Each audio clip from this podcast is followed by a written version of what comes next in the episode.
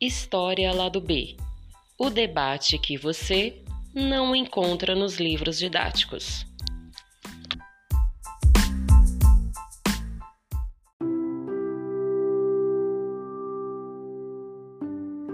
Salve, salve! Bom momento a todos. Estamos aí em meados de 2021, né? E aí gravando em 2021, o último podcast de 2020, tá? Então esse podcast do História do B, podcast bem desejado aí, foi uma sugestão do Vaguinho também, Vaguinho deu a sugestão da gente fazer esse podcast, convidar os professor que está conosco aqui hoje, sabe tudo de SISU, Enem, ProUni, FIES, e vai tirar a dúvida de todos os vestibulandos que daqui duas semanas vão prestar a prova do Enem 2020 que acontece em 2021. Então hoje a gente recebe aqui o professor Alex para a gente bater um papo bem legal sobre a questão da prova do Enem, né? Falar um pouco sobre a prova do Enem e falar também do pós-Enem, né? Todos os mecanismos que surgem aí pós-resultado do Enem e por ser um ano, né, de pandemia, né, pandêmico, a gente teve 2020, um ano que foi praticamente todo cercado pela pandemia. Estamos entrando em 2021 também. Eu estou pensando de março a março, quando a pandemia começou. As datas alteraram, os processos alteraram. E vai ser muito importante aí, antes de vocês irem para a prova, escutar esse podcast, que é o último da primeira temporada do História do B. E aí o História do B faz um time agora em janeiro e volta em meados de fevereiro com a sua segunda temporada com muitas novidades. Mas vamos lá então. Né? Primeiro agradecer meu co-apresentador desse podcast, me acompanhei nessa jornada em 21 episódios aí. Wagner Alves, boa noite, obrigado pela presença. Olá, Marcos, muito boa noite. Um abraço a todos os nossos ouvintes aí.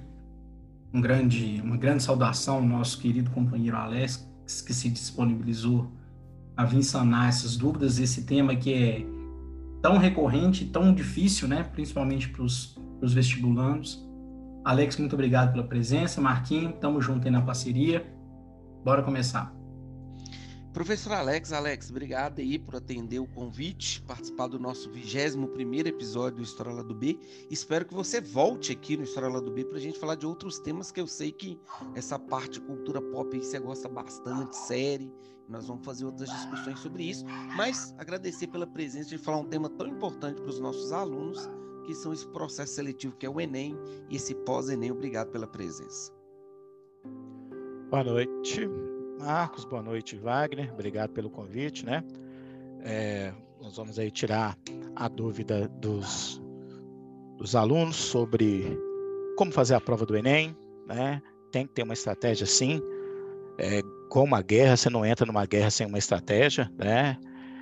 É, Pós-Enem, o que fazer com essa nota do Enem, né? O Enem te abre muitas possibilidades, hoje é o segundo maior vestibular, entre aspas, do mundo, né? Só perde para o da China. E hoje é a porta de entrada para praticamente todas as universidades. Inclusive, quando você está na universidade, você quer mudar de universidade, está na universidade A, quer ir para B, né? ou quer até mudar de curso, o Enem é que vai te fazer, que vai abrir essa porta, tá bom? Série, aí já é minha diversão, né? Série, hoje eu acompanho em torno de 27 a 28 séries que estão em andamento, né? Que ainda estão, que não foram finalizadas. Se for contar as finalizadas, aí já passou de 100. Nós vamos ter que fazer essa discussão aqui depois, Alex, em um dos episódios aí da nossa segunda temporada. Alex, então vamos iniciar esse papo, vamos começar falar com os nossos ouvintes, né, sobre a prova do Enem, né, a característica dessa prova. Eu gosto sempre de lembrar que quem conhece as regras do jogo joga melhor. Você já lembrou isso aí, você já começou falando, né? Antigamente parecia, né? Eu lembro de uma época, Alex, em que os meninos pensavam assim, e nós também, enquanto professores, Wagner também já deve ter pensado assim, que era mais ou menos aquela ideia dos vestibulares de antigamente. Você acertava o número de questões, e quanto maior o número de questões que você conseguir acertar, maior sua nota. E a gente sabe que o Enem não funciona assim. E o Enem não é pelo número de acertos, mas quais questões o nosso aluno acerta. Então, antes da gente chegar a falar um pouco da TRI, falar sobre essas nuances, eu queria conversar com você o seguinte, né? As características da prova, né? Eu tenho aqui mais ou menos levantado algumas características, começando pela nossa área, Wagner que é a prova de ciências humanas e linguagem, né? O Enem tem, por sua totalidade, uma prova bem textual, uma prova de característica textual. E aí os nossos alunos, Alex, eles têm muita dúvida, né? E várias pessoas, ah, lê primeiro, vai direto nas perguntas, né? Vai, olha lá as perguntas, depois lê a resposta. Eu não sei, da minha parte, eu não vejo isso como a melhor estratégia. Depois eu queria ouvir sua opinião. Eu acredito que, se ele quiser, ele pode até ler as perguntas, mas eu acho que o mais importante é ler o que a questão pede, né, Alex? Ver o que a questão pede, para depois ir para o texto com o que a gente chama de uma certa intencionalidade, Alex. Faz sentido? É, o, até até por volta de 2017, né? Nós, na verdade, nós temos que dividir o Enem em três fases. Nós temos que dividir o Enem de 1998 a 2008, quando o Enem tinha 63 questões e uma redação, né? É, o Enem foi pensado primeiro para avaliar como era a qualidade do ensino médio. Essa era a intenção do, do Enem, com o antigo ministro, né, o Paulo, Paulo Gustavo, eu acho que ele foi secretário de Educação de São Paulo. Depois nós tivemos essa mudança já com Haddad, né, onde em 2009 que tornou-se esse grande vestibular que nós temos hoje com 180 questões. E depois, já no governo Temer, nós tivemos uma mudança que foi a ordem da, das provas. Né? Nós tínhamos primeiro as provas sábado e domingo, e com humanas e natureza junto, e depois matemática junto com códigos e linguagens, depois aí houve a inversão, né? Junto matemática e natureza e humanas e linguagens, que eu achei, é, não gostei, particularmente não gostei, porque? Porque fica muito pesado para o aluno, principalmente no dia de natureza e matemática.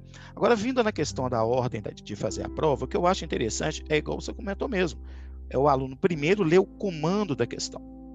Muitas vezes tem um texto muito grande, apesar que nas últimas edições eles diminuíram na área de, de exatas, né, bastante o tamanho do texto, dos textos, né? Então é interessante mesmo o aluno ver, ler o comando da questão. Se for necessário, ele vai no texto se for necessário. Se não for necessário, já parte para a próxima questão. Então, o primeiro passo dele mesmo é ler o comando da questão. Porque muitas vezes tem um texto lá que não está adiantando nada para você, não vai te servir de nada. Você está perdendo tempo para aquilo, né? Seus três minutos por questão estão indo embora ali. E se você já lê o comando da questão direto e consegue resolver, já fica mais fácil para você. Perfeito, Alex. E aí, na prova já da área de exatas, a gente tem uma característica, uma prova de interpretação, mas de caráter mais lógico, né? A prova, principalmente de natureza e matemática, ela tem por característica ser uma prova bem lógica, em que se você domina um pouco o raciocínio mais lógico, você consegue resolver grande parte das questões, já que depois a gente vai discutir que as questões elas têm graduações diferentes, né? Procede? Como é que você vê sua área, né? Que você quer é da área da química e, e principalmente da dessa área de ciências da natureza, como é que você enxerga a área de ciências exatas e natureza no Enem, Alex? Prova de biologia tranquila, muita ecologia, né? É uma prova mais tranquila. E nós temos professores em Sete Lagoas aí que dominam toda essa parte dessa prova do Enem. A prova de física, ela já é um pouquinho mais chata, né? Tem um pouquinho de teoria aí.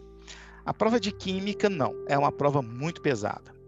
É, a prova de química, ela é muito pesada, por quê? Porque a banca do INEP, que administra a prova do Enem, né? O INEP é um órgão do, do MEC, e é o INEP que administra todas as questões. A banca de química, ela pesa a mão. Ela pesa a mão. Um aluno de escola pública mesmo, muita coisa ali ele não viu. Então, essa papo, ah, mas eles viram no ensino médio. Não, não viram. Muita coisa ali eles não viram. A banca de química, ele costuma pesar muito a mão. É, eu tenho várias críticas à prova de química do Enem. Eu acho que ela poderia ser uma prova mais inteligente. É, cito, por exemplo, quando nós tínhamos aí o vestibular da UFMG, que era uma prova de química que cobrava os conhecimentos do ensino médio, mas cobrava de uma maneira contextualizada, inteligente e que sabia equilibrar bem o peso. A de química não sabe equilibrar o peso. Eles têm algumas questões que, sinceramente, não, não tem por que colocar ali. É pra, é, a gente acha assim, não, tá vai prejudicar o aluno mesmo. Não tem jeito. Mas o ideal é, se o aluno estudou, fez uma fez sua parte, é refez as provas do Enem, que isso é interessante, refazer as provas, né? Porque nem um ciclo ele tem que refazer, ele vai bem. Já a prova de matemática é uma prova que aquela matemática básica do ensino fundamental 2, se o aluno fez um, um fundamental 2 ali bem feito, tem uma boa base em matemática, ele já está bem preparado. Né? Não vou falar assim, tá super bem preparado, mas ele já está bem preparado, porque é, ajuda demais essa base. Vaguinho, eu dei um pulo aqui, fui lá, né, Alex, na área de natureza e exatas, eu queria que você comentasse um pouco também como é que você vê a característica da prova de ciências humanas, Vaguinho. Falasse um pouco aí da parte de história, geografia, como você tem visto, e depois eu posso até complementar, Wagner, falando um pouco de filosofia e sociologia, como é que você vê a prova de ciências humanas do Enem nesses últimos tempos. Ô, Marcos, a prova de humanas, ela teve duas variações. Eu enxergo assim duas variações importantes, como o Alex falou. É, até 2008, a prova de, do Enem de humanas ela era mais conteudista. Após 2008, ela se tornou uma prova de cunho mais eclético, uma prova com derivações críticas, mas bem fundamentadas. Quando a gente pega uma prova de ciências humanas, e também de linguagens, é, elas, essas provas se amarram muito. Primeiro, por causa da base dos conteúdos, e nos últimos tempos, conceitos relacionados à cobrança de conhecimento sobre cidadania, representações políticas, fundamentos de respeito a minorias caíram muito, tanto em redação quanto nas provas de humanas em geral é, a relação entre a formação da identidade brasileira tem sido um dos conceitos mais cobrados nessa prova. É como que o Brasil se forma através da sua criação indígena, negra, feminista, é, a questão LGBT. Então, essa relação né, de como que isso se amarra por uma questão de grande interdisciplinaridade isso vem cobrando muito, né? Ah, no último ano, no ano passado, a prova de ciências humanas ela deu uma reduzida no tamanho dos textos. É, e a parte de política começou a cobrar mais. Vou dar um exemplo. É, não se tinha como costume cobrar política em Brasil colônia. Na grande maioria das vezes, o Enem, né, trazia lá quatro questões, cinco questões de Brasil colônia, e essas questões tinham um viés quase sempre de trazer alguma coisa relacionada à cultura. E essas modificações elas vêm aparecendo. Talvez seja por causa da transição governamental que a gente está hoje, ou simplesmente pode ser uma, uma julgada, né? Como o Enem ele aborda na, na ele aborda todos os temas dentro do conteúdo, é, a gente sabe que tem essa parte, mas a gente costuma focar mais nos conceitos que costumam cobrar mais. Essa prova de humanas ela é uma prova densa, ela é uma prova extensa e ela é uma prova de alto nível de interpretação e de cunho de análise. Ela é uma prova analística. Né? Não tem como você saber determinado conteúdo. O que, que eu quero dizer? Se o menino sabe somente pelo livro didático, muito provavelmente ele vai ter dificuldade na prova. Ele tem que ter um conhecimento do conteúdo básico, aquele conteúdo de livro didático, de apostila, mas ele tem que ter um olhar, um leque muito mais abrangente.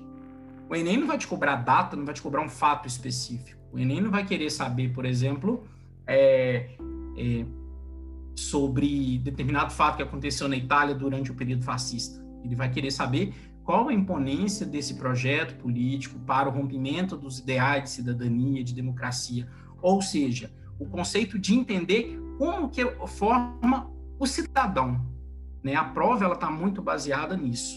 Aquele aluno que decora a apostila, ele tem uma dificuldade muito grande na prova de humanas e também na prova de linguagem, justamente porque ele foge à ideia central do Enem, que é ver como que esse aluno se colocaria como um cidadão perante a sociedade. Então ele vai ter que entender como é que funciona né, as, as leis brasileiras, como é que funciona a questão do acesso à cidadania, quem teve, quem não teve, as lutas por direito a voto, né, e assim sucessivamente. As lutas raciais, as lutas das minorias. Então, o Enem, ele tem a pegar mais em cima disso. Como eu, eu sempre falo com meus alunos, a apostila ou o livro didático, ele te dá o embasamento básico.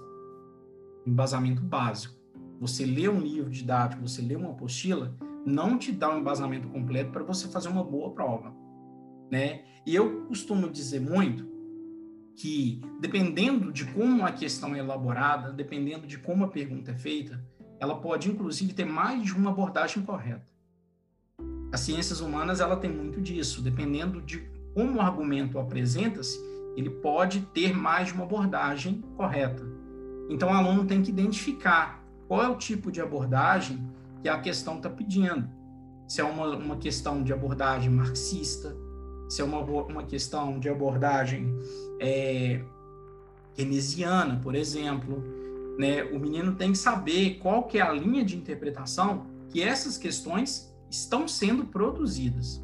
Como o Alex falou, a questão do texto, eu já tenho uma ressalva. Na prova de humanas, o texto ele é fundamental, né? Porque dependendo do texto, às vezes o texto ele traz uma linha interpretativa e o comando desmonta o texto.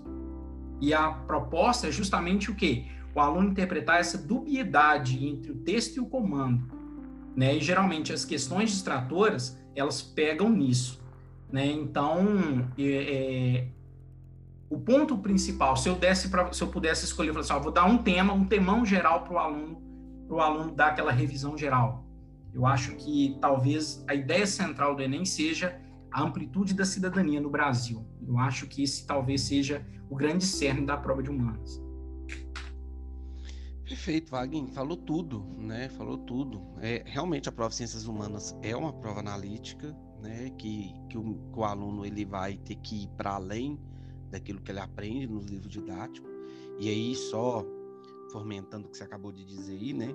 É, talvez iniciar pela questão, mas não deixar de ir para o texto, é entender, né, o grau da narração que aquele texto traz, né? o grau narrativo do texto. Até porque você chamou a atenção para uma dica que eu acho fundamental. Poucos alunos prestam atenção nisso, olhar a referência bibliográfica, né? Eu queria que os meus alunos prestassem mais atenção nas referências bibliográficas nas ciências humanas, porque a referência bibliográfica é uma linha narrativa, é uma teoria de um autor que, se você entende né, esse autor e sabe quais conceitos esse autor trabalha, você vai ter mais possibilidade de encurtar o caminho para a resposta correta, né? Se você consegue ali fazer esse tipo de análise. Então, talvez a minha dica é que prestem mais atenção nas referências bibliográficas de onde os textos de apoio estão sendo retirados. É, Alex, é só, só um, um, comentário aí. O, a gente tem que entender a lógica do Enem, né? Você não entra no, nem num casamento você entra sem saber as regras, né? Até quando você vai namorar, você já define, olha, posso jogar bola? Não, você não pode, sabe, você é meu. É, então tem que ter todas as definições. O que, que é o, o Enem te cobra desde 98? Habilidades e competências. São as habilidades e as competências que a gente tanto fala, mas nem, poucas pessoas sabem diferenciar o que é habilidade e o que é competência. É, um exemplo que eu posso dar sobre habilidade e competência é o seguinte: para você ter a competência de dirigir um carro, você tem que fazer o quê? Você tem que pisar no acelerador, mudar a marcha, olhar os retrovisores, você tem que dar seta, né? você tem que conduzir o volante. Só que eu comentei cinco habilidades. Essas cinco habilidades vão te dar a competência de dirigir. Então o Enem ele te cobra essas habilidades. Eu vou dar um exemplo aqui com, na área de química. Se você vai fazer uma prova, uma questão de química, essa questão te dá um gráfico e a partir desse gráfico você tem que retirar os dados e montar a regra de três. Você está usando duas habilidades aí para ter a competência de resolver a questão. Né? Na questão que o, que o Wagner comentou aí da, da, das humanas, que, é, da questão de ler o texto, a, a importância de saber interpretar saber interpretar, que é uma coisa que os alunos não levam em consideração. Ainda mais hoje com essas redes sociais, onde você escreve pequenos textos, né? o Twitter, 140 caracteres, o, o aluno não sabe interpretar. Se você colocar a mesma, a mesma notícia escrita por jornalistas diferentes, com dois, com dois viés diferentes, cada um vai puxar para um lado. O cara que não sabe interpretar, não sabe tirar os dados direito, ele não, não vai saber para que lado que ele vai. Então, essa é a importância de saber ler direito, saber interpretar direito. Né? Isso é muito importante. E isso só se adquire com o quê? Leitura, leitura, leitura. Perfeito, Alex. É isso. Por isso que é importante, talvez, ir lá na pergunta, ir lá no comando da questão, depois ir para o texto e, por último, ir para as alternativas ali, buscando eliminar e chegar naquela que você considera a alternativa é, correta. Nessa questão das alternativas aí, né, é, é, interessante, é muito interessante, na questão aí dos distratores, que o Wagner lembrou muito bem, né? Na, questão, na prova de exatos, o cara, vai, o cara procura uma maneira de você errar ou errar numa conta de matemática, ou errar num conceito onde era maior. A, o, o, texto está todo certo da questão, mas a palavrinha que onde era maior ele coloca menor e aquilo ali muda todo o sentido e te derruba. É, então é interessante você ler, mesmo que você ache a alternativa correta. Vamos supor que você acha que é a letra A. Hum, tudo bem, coloca lá a letra A, mas leia a B, C, D e E. Leia porque talvez aquela palavra de maior ou menor que estava ali te derrubou. E quando você lê as outras, você vai saber onde você errou. Né? Então eu sempre falo com os alunos para definir uma estratégia. Colocar F, M e D. O que, que é isso? Questão fácil, médio difícil. Certo? Questão fácil é aquela que ele vai fazer com um minuto e pouquinho. Bateu o olho ali, acertou, F. Tá fácil, acertou, pula para a próxima. Questão média é aquela que ele bate o olho, fica lá uns dois minutos e meio lendo a questão. Nossa, tá complicado, mas eu consigo fazer. Ele sabe que com mais um pouquinho de tempo ele consegue fazer, então eu coloco um M nela. E questão difícil é aquela que ele sabe que não vai dar. Então não perca tempo com ela, ele coloca um D lá. Porque ele faz todas as fáceis primeiro, depois volta na, volta na, na média, e se der tempo, ele faz a difícil. Né? Se der tempo. Lembrando que cada TRI é individual. Né? Então, é, a TRI ela é individual. Então, não adianta você ficar falando, achando que a, a sua TRI é igual a do outro, porque não é. Você pode acertar o mesmo número de questões, só a nota pode ser diferente. Perfeito. A gente ia entrar nesse assunto agora. Você já foi introduzindo o assunto, que é a questão de como fazer essa prova né? E aí a Alex já chamou atenção para a importância que você tem de mapear, né? O nível das questões. Lembrando sempre que esse nível das questões, Alex, pode me corrigir se eu estiver errado, esse nível das questões ele não é divulgado pelo INEP nem pelo Enem. Né? A gente faz essas pro a provas sem saber. O que para mim é fácil não significa que na prova do Enem ela é fácil. Tá? O que para mim é difícil não significa que para o Enem é difícil. Eu acho que é o que garante a idoneidade do exame. Né? A gente não ter acesso à TRI. Até interessante, Alex, você pode até comentar, né?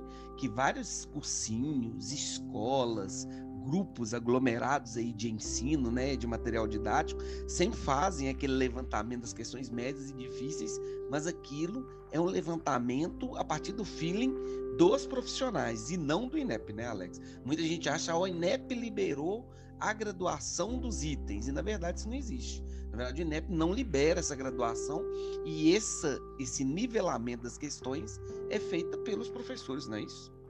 É, quando começou a TRI, né?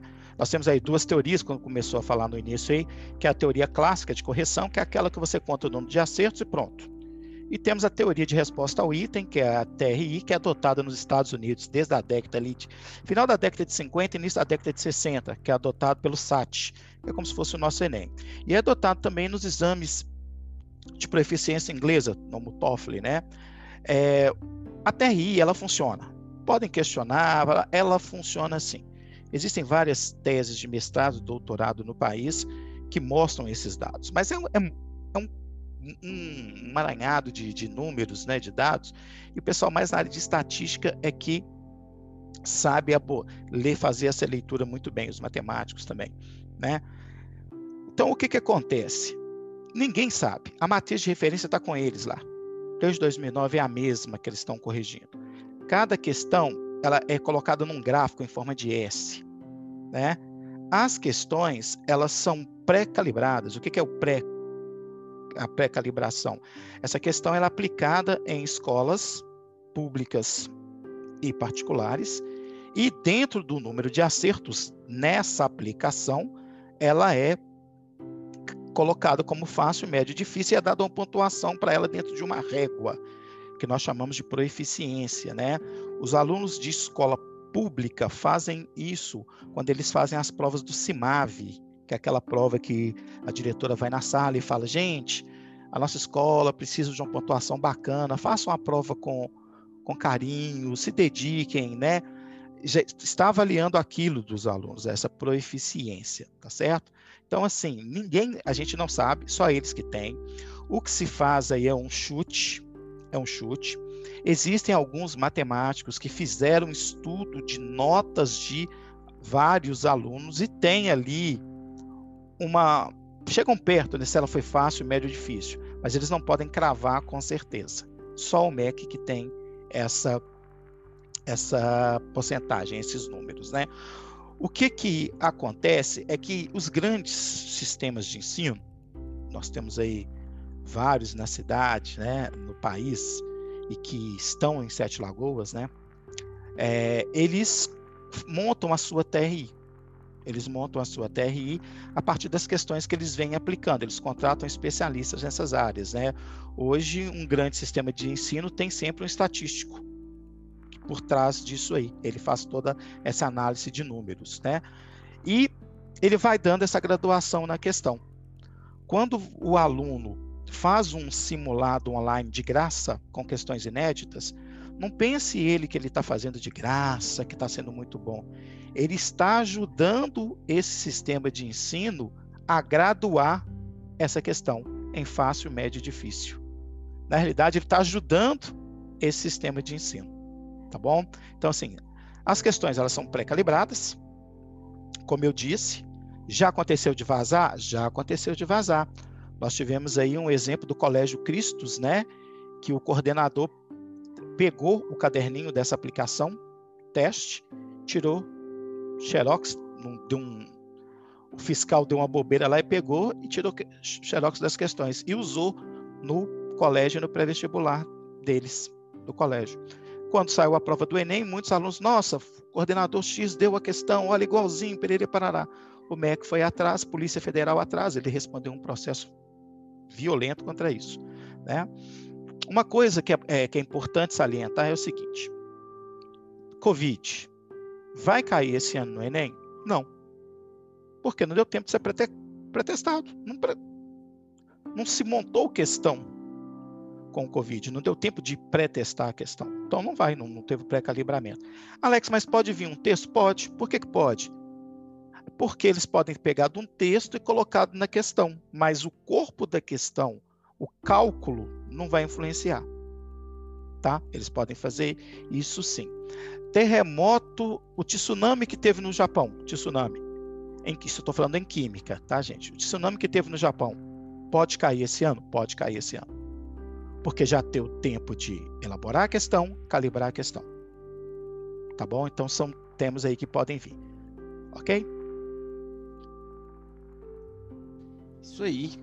Então é interessante, né, para os meninos, a Alex colocou bem aí, vocês terem uma visão de todos os itens.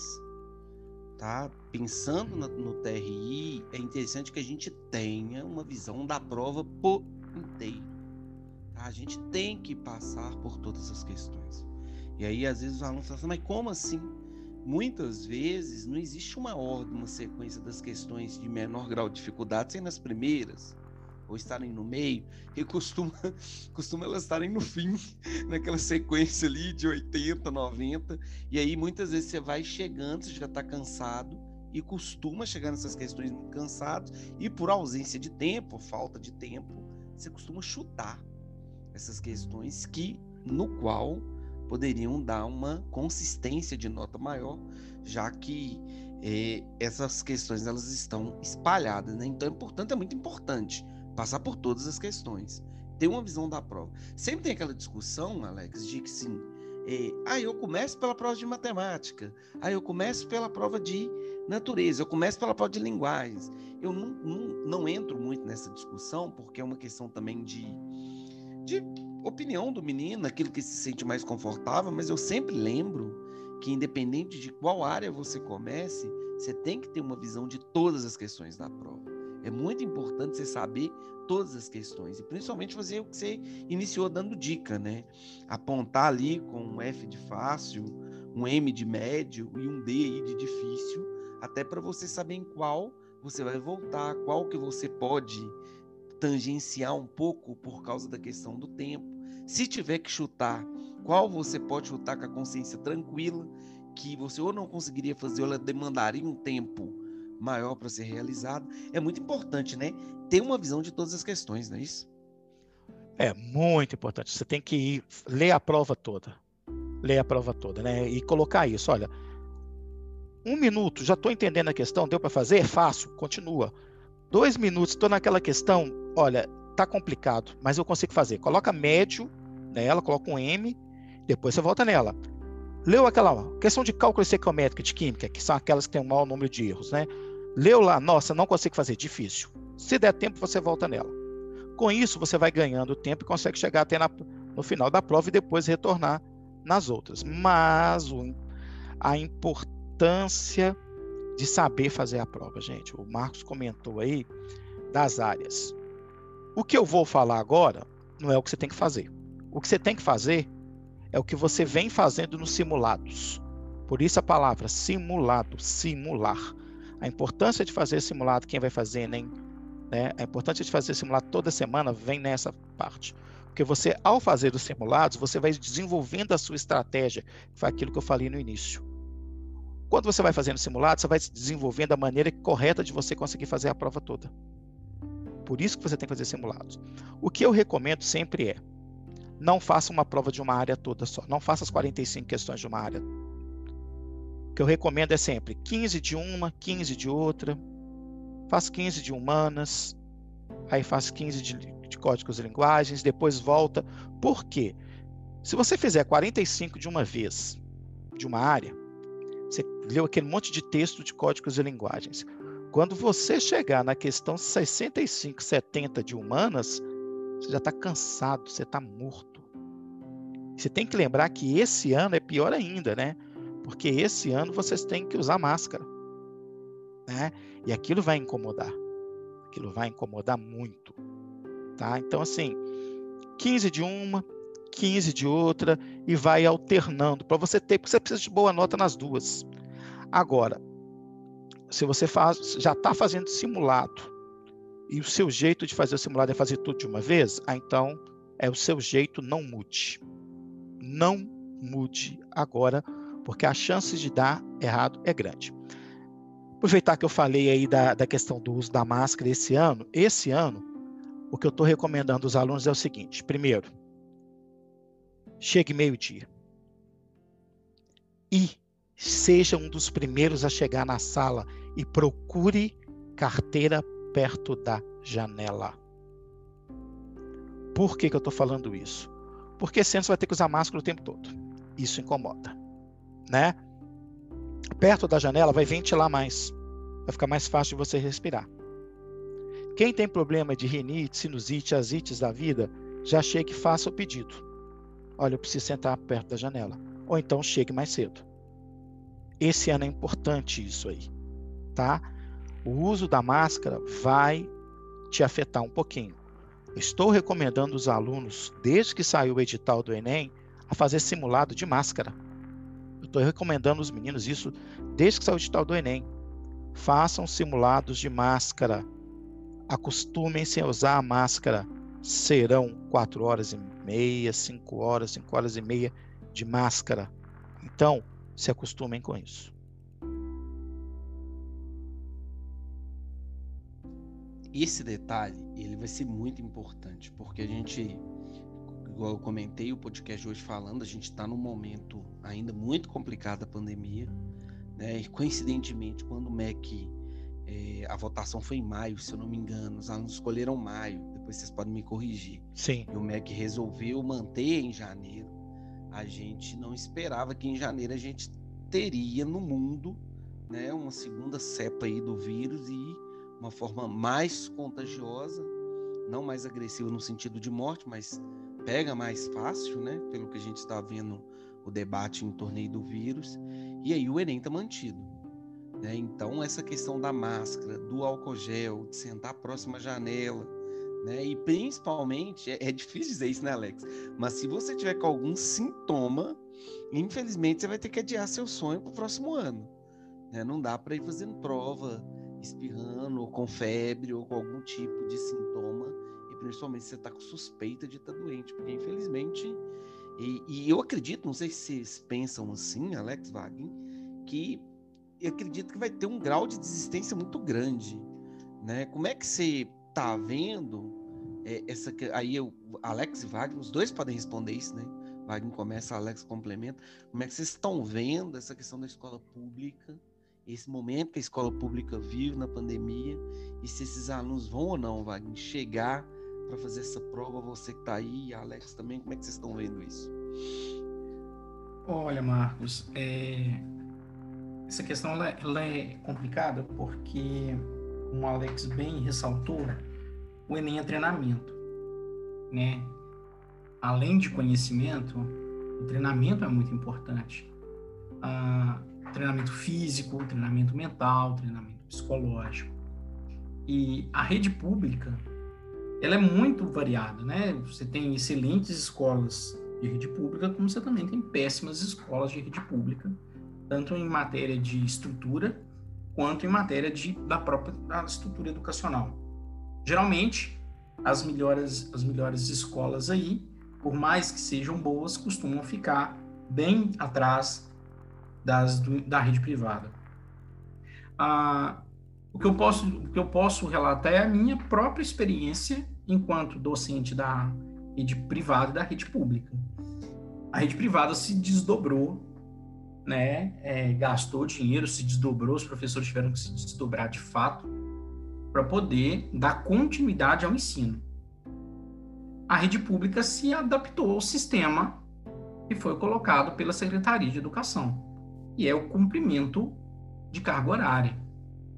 Então, esse aluno que está aí no segundo, no terceiro ano, que vem para da rede pública para fazer a prova, ele vai vir bem mais despreparado do que ele já viria normalmente.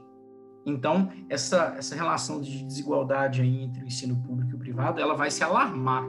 Ela vai ficar ainda mais gritante, obviamente, que é a minha análise. É, a gente sabe que o ensino privado e o ensino público tem uma dicotomia muito grande. É, no entanto, a, essa, essa situação ela tende a se agravar ainda mais, porque o sistema público, aí eu estou falando especificamente de Minas Gerais, ele desenvolver um sistema que estabelece o controle de frequência do aluno e não necessariamente a base do ensino. Ah, muitos professores tiveram muita dificuldade em, em, se adaptar ao novo sistema. Não foi feita uma exigência do governo da, do lecionar as aulas. Então, alguns professores, obviamente, lecionaram, outros não, porque não houve essa exigência né? O aluno tinha que cumprir a carga horária, nos chamados PETs, né? Ele cumpria a carga horária. Aquele professor que achasse que, porventura, fosse mais dedicado, mais, mais imbuído na, na, na questão do ensino, deu, lecionou aulas online por plataformas é, que a grande questão do custo, né? Porque o Estado não cobre os custos, então você não tem, se você quer dar uma aula de 40, uma hora, uma hora e meia, você tem que arcar com isso. O Estado não cobre esse tipo de coisa, então tudo isso vai pesar muito, né? A mão do, do sistema vai pesar muito em cima desses, desses, desses candidatos. Né? Eu tive a experiência de trabalhar, lecionar na rede privada e também lecionar na rede pública. Dei algumas aulas na rede pública, né? E o que eu, o que eu pressentia é, primeiro, uma debandada geral, né? Eu tive, eu não, eu não leciono na rede privada, é, pública para o terceiro ano, mas lecionei algumas aulas para o colégio que eu trabalho, a convite do, da diretora e também por opção minha mesmo. É, em cinco turmas de terceiro ano, eu tive aulas com 40 alunos, juntando as cinco turmas, que daria um número de quase 200. Então, a gente sabe que a situação, para quem vem de rede pública e não correu por fora, o aluno que não se dedicou por fora, e dedicou, assim, quando eu digo é o dobro do suor, o triplo do suor, do suor ele vai entrar com uma defasagem muito alta, porque o terceiro, um ano faz muita diferença. E eu fico vendo a atual condição que o Enem vai trazer, né? Então, me preocupa muito. Me preocupa muito esses alunos da rede pública. Eu não sei o que a Alex acha, mas eu acredito que esse ano a gente deve ter uma queda de rendimento generalizado. Né? Eu penso que essa queda de rendimento deve ser em, todos os, em todas as áreas, assim, geral, né? Mas eu acho que a rede pública e a rede privada vão se afastar ainda mais por causa desse um ano aí. É, conheço vários alunos que simplesmente não fizeram nada o ano inteiro. Né? Como também existem outros que correram atrás. E aí foi muito da questão da, da própria procura do aluno. É, o, nosso modo de ensino, principalmente da rede pública, ele não valoriza a autonomia do aluno. É muito aquela situação, o aluno vai à aula, ele ouve a aula, ele faz o para casa e fica nisso. Quando faz, né? É, não se tem o incentivo da, auto, da, da, da pesquisa, da extensão, do autoconhecimento. E isso fez muita falta. Porque esses alunos não foram preparados para isso, a sua maioria. Então, me preocupa muito essa atual, essa atual situação.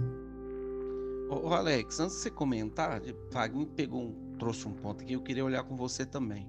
Em relação à média, tá todo mundo perguntando sobre essa bendita média com esse momento que a gente está vivendo na educação, né? todas, essa que... todas essas questões da pandemia. Você acredita que vai alterar alguma coisa na média? Como é que você está vendo essa situação? Oh, é... Dentro do que Vaguinho falou, é, realmente os alunos da escola pública sim ficaram prejudicados. Agora, uma discussão que eu estou tendo com, com o pessoal é o seguinte: ah, tem que cancelar, que não sei o quê, porque ficou prejudicado. Mas nós temos que lembrar que o aluno de escola pública ele concorre com aluno de escola pública. Então, na hora da vaga do SISU, ele não vai estar concorrendo com aluno de escola particular, em momento algum. Então, o aluno de escola particular que teve uma aula online e que levou a sério, porque nem todos de escola particular levaram a sério, né? O aluno de escola particular teve uma aula online que levou a sério, ele vai estar concorrendo com os iguais. O aluno de escola pública, ele vai estar concorrendo com o aluno de escola pública. O que, que pode prejudicar esse aluno? são os ex-alunos que formaram, né, que terminaram o ensino médio, que estão fazendo um cursinho, que resolveram investir num cursinho. Aí eles vão estar saindo sim, vão estar saindo na frente. Porque eles fizeram um cursinho e o cursinho ofereceu as aulas online. E a escola pública não. Né? Então, nesse ponto, é, vai, pode sair prejudicado, mas vai sair prejudicado entre eles, porque a concorrência é entre eles. Fora isso, eles têm também a questão do ProUni, que já ajuda. Ah, Alex, mas o aluno de escola particular tem ProUni, só os carentes, tem que ter bolsa é, os três anos, tá certo? Quanto à questão da média, Marquinhos, podemos ter sim uma queda, podemos ter sim uma, uma queda na nota, mas se cair a nota, o que, que vai acontecer? A nota de corte do SISU também vai cair. Né? A nota de corte do SISU também vai cair. Mas o que, que eu venho observando é até bom que a gente já entra um pouco nesse assunto. O que, que eu venho observando nesses meus últimos anos aí? Eu estou aí já o quê? Que eu estudo o Enem, já tem, vai para 12 anos que eu estudo o Enem. Que eu estudo o SISU, né? já tem 8, 9 anos. O que eu venho observando é que tirando os cursos mais procurados, né? Medicina, é, direito em boas universidades. Os demais cursos, se o aluno quiser ir para outro estado e fazer, ele vai. Por quê? Nós estamos tendo hoje em dia um número de vagas superior ao número de candidatos. Né? É, tem cursos, por exemplo, em federais, que começam com 30 alunos ou terminando com dois, com um. Né? É, tem cursos que não estão completando o número de vagas. Então, dependendo do curso que o aluno quer fazer, e se ele estiver disposto a ir para outra cidade, a ir para outro estado, mesmo com uma nota não alta, uma nota mais baixa um pouco, ele está conseguindo. Eu tenho alunos que estão conseguindo agronomia em Viçosa, que é o melhor curso de agronomia do país, um dos melhores da América Latina, um dos melhores do mundo, a gente pode falar isso, sem dúvida nenhuma.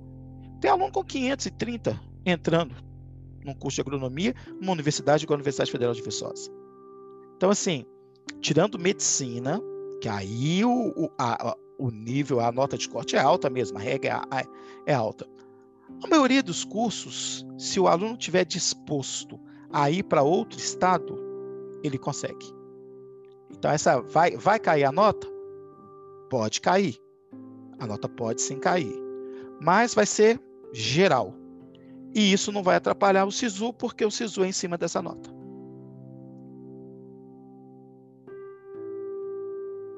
Agora, Vaguinho, só um comentário aí que você fez, a questão do aluno de escola pública. Ó, oh, tem muita aula de graça no, YouTube. Tem muita. E muito aluno não sabe aproveitar. Claro que a gente tem que levar em consideração que tem aluno que quer, mas não tem uma internet boa em casa, não tem um computador, só tem o um celular, cansa a vista. Aí sim a gente tem que levar isso em consideração, né? Isso é um fator num país do tamanho do nosso que atrapalhe muito, né? Mas aqueles que têm condição, que têm uma internet, que têm um computador, que, que quiser, ele pode. Por quê? Aula de, de todos os conteúdos no YouTube tem de graça. Listas de exercícios com simulados tem de graça, até com resoluções. Tá bom? Agora, aquele aluno que não tem muita condição, né? Que é, aí esse saiu muito prejudicado mesmo, tá? Tem estados, tem estados, posso dizer aí o estado de São Paulo, por exemplo, que vai autorizar o aluno do terceiro ano a frequentar de novo a escola, fazer um terceiro ano do ensino médio. Ele vai autorizar esse aluno a refazer o, o terceiro ano do ensino médio. Me parece, não posso te dar 100% de certeza, que Minas estava pensando nisso também. Autorizar os alunos do terceiro ano a refazer o terceiro ano, né? Como uma forma, como se fosse um pré-vestibular, ele vai refazer para ele poder tentar o Enem de novo. Alex, tem uma eu informação concordo, muito... eu, Diga, Wagner, pode falar. Eu concordo muito com a sua fala, Alex, né? Como você disse logo na sua abertura. Gente, o Enem, os alunos têm que entender que o Enem é uma seleção, né? E a seleção, ela segrega mesmo. A função da seleção é separar.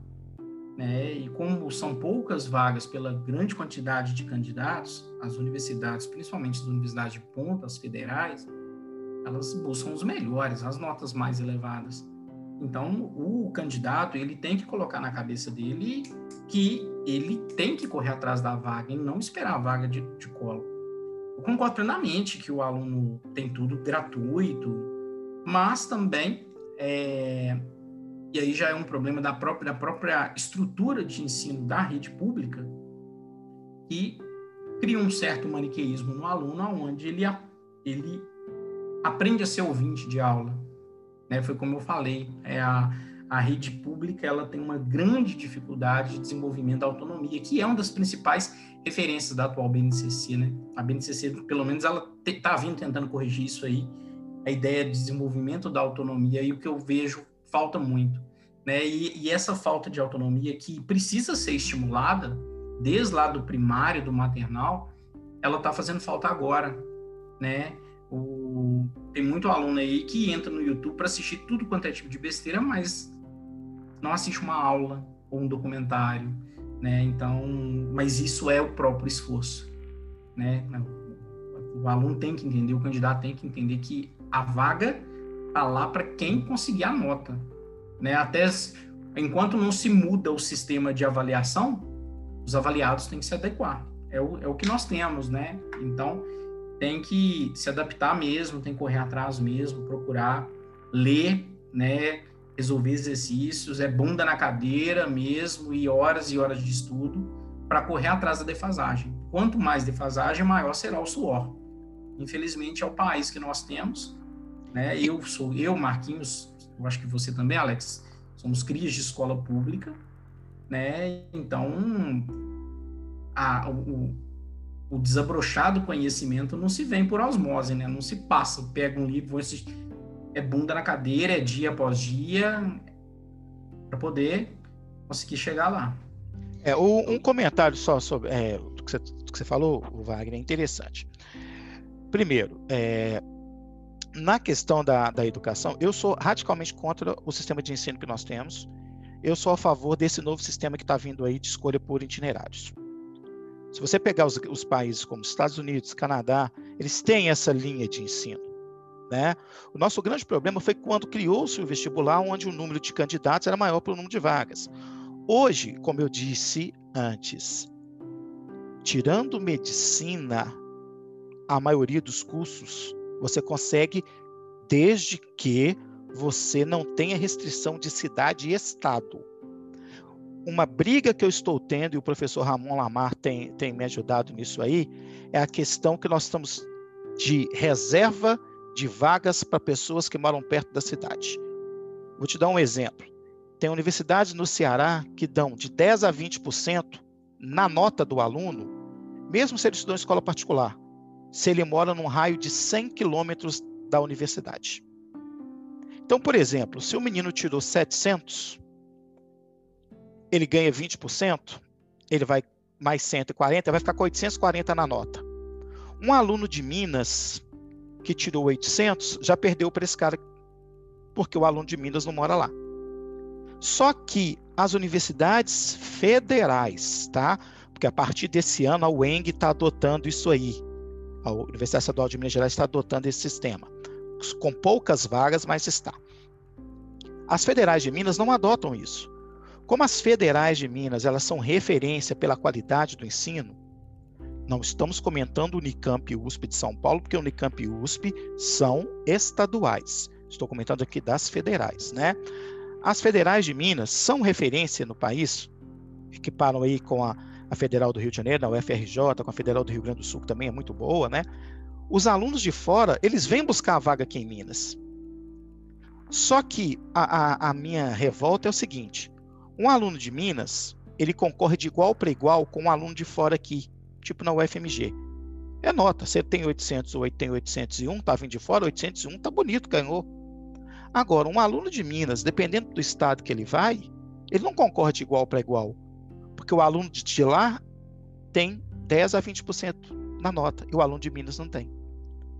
Então a gente tem feito esse pedido, só que aí tem o outro lado. Não adianta eu e o Ramon ficarmos aqui batendo o martelo. Se quem precisa encampar a briga, ir para frente, fazer movimento, são os alunos de Minas, e eles não fazem. Eles cruzam os braços.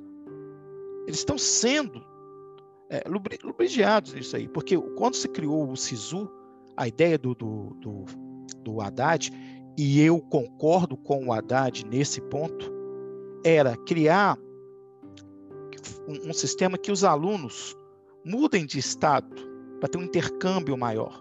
Ele citou, tem, tem países que é 30% de, dos alunos estudam em outros estados. Eu gosto muito dessa ideia, né? Mas essas universidades que estão fazendo isso, dando bônus, estão burlando o sistema. E Minas está ficando para trás. Por quê? Volto a dizer, as universidades de Minas são excelentes na qualidade.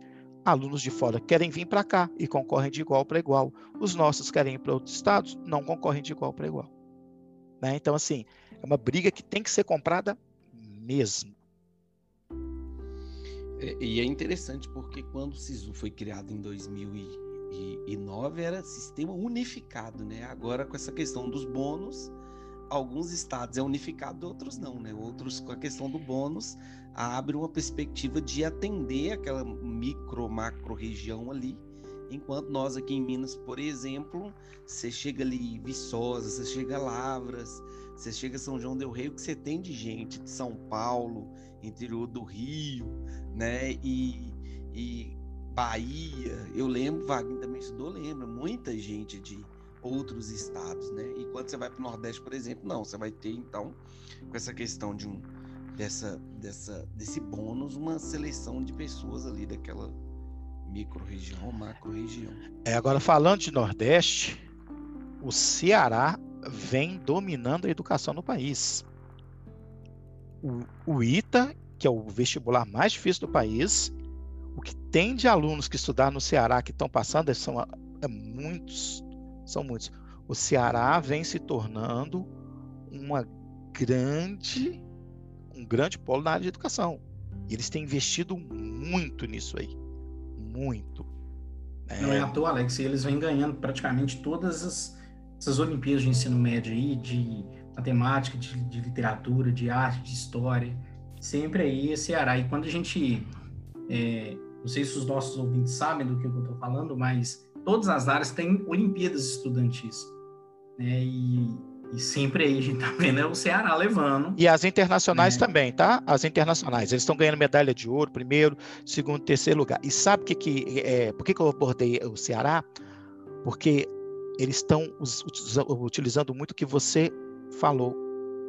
A questão do aluno ser o protagonista do seu ensino o aluno procurar. Lá, em muitas escolas, funciona assim: o aluno de manhã ele tem a carga dele. De tarde ele volta, mas ele volta para quê? Ele volta para fazer monitoria por conta própria. Ele volta para se preparar para Olimpíadas de Química, Física, História, Língua Portuguesa, de Dança, não é só de, de áreas de exatas, de todas as áreas. Eles voltam para isso. Mas quem monta esse retorno não é a escola. A escola oferece. Mas eles voltam porque eles querem. Eles voltam porque eles entenderam que se eles tiverem uma educação de qualidade, eles vão abrir caminhos. Quando você pega Harvard, Yale, Oxford, MIT, tá? Todas têm bolsas para alunos. Todas têm para alunos internacionais. Quem está ganhando a maioria das bolsas? Eles. Eles estão ganhando a maioria das bolsas. E com total mérito, porque eles desenvolveram, Wagner, o que você falou, autonomia. Né? Eles pararam de achar que a escola tem que carregar eles. Não. A escola vai dar um meio para eles irem. Mas eles vão fazer o próprio caminho deles. E isso é muito importante. Pessoal, tá muito massa. Se a gente fosse ficar aqui, nós vamos ficar aqui, ó, batendo papo sobre isso aqui. Nós vamos ter que fazer um outro episódio para a gente continuar discutindo educação. Vamos caminhar aqui. Vamos entrar então nos no pós-ENEM aí, na vida pós-ENEM, SISU, ProUni, né, FIES. Vamos começar pelo ProUni, Alex. Muita gente com dúvida das mudanças do ProUni para esse ano. O que, que você destaca aí de importante que os meninos têm que saber na hora de colocar, né? Inscrever a nota no ProUni? Ó, o, o que eu destaco esse ano é que nós vamos ter três edições. A primeira edição do ProUni, agora em janeiro, ela vai ser com a nota do Enem de 2019. Ah, mas por que, que não vai ser com o Enem de 2020? Porque o Enem de 2020 ainda não teve. Ah, mas por que, que não pode segurar? Porque o calendário das universidades particulares e o ProUni se, de, se destina a universidades particulares, privadas, ele é diferente do calendário das universidades públicas. As universidades públicas começam as aulas geralmente 1 de março, 3 de março, por aí. As universidades privadas, elas começam as aulas em fevereiro. Então não tem como você esperar sair o resultado do Enem 2020, que vai sair em abril de 2021, para você fazer a primeira seleção. Então, a primeira coisa tem que ficar claro o ProUni vai ter três edições. A primeira edição, que vai ser agora de janeiro, ela vai ser feita com a nota do Enem de 2019. Depois teremos a, a segunda edição, que vai ser feita com a nota do Enem de 2020. E a terceira edição, que vai ser feita com a nota do Enem de 2020. Por quê? Porque o ProUni geralmente tem duas edições, uma no início do ano e uma no meio do ano. Lembrando a todos que ProUni, e isso tem que ficar muito claro, ele se destina a alunos que estudaram todo o ensino médio, somente o ensino médio, tá? Em escola pública ou escola privada com 100% de bolsa durante todo o ensino médio. Alex, mas eu estudei na escola privada, nos seis primeiros meses do primeiro ano, eu não tinha bolsa de 100%, eu tinha bolsa de 90%, eu pagava 10%. Eu não tenho direito a ProUni, não? Não, você não tem. Porque você deveria ter estudado todos os três anos do ensino médio com bolsa de 100%. Tá bom? Além disso, nós temos as faixas de renda. Quais são as faixas de renda? Para você ter uma bolsa de 100%, você tem que ter no máximo uma renda per capita de um salário e meio por pessoa. Como é que funciona? Você pega a renda de toda a sua casa, aquela renda comprovada, né? De todo mundo que trabalha, junta tudo e divide pelo número de pessoas que moram na casa. Se der até um salário e meio, o salário atual, tá, gente? Esse que começou a valer em janeiro, é ele que é a nossa meta. É, você tem bolsa de 100%. Caso passe de um salário e meio até três salários, você tem direito a uma bolsa de 50%. Só que, se você não conseguir pagar os outros 50%, você tem preferência no FIES. Você pode completar os outros 50% com o FIES, tá? O que, que você tem que ficar atento? Você tem que ficar atento. Você tem que ficar atento com o seguinte: é, documentação. O que mais os alunos erram quando me procuram na hora da inscrição do ProUni é com a documentação.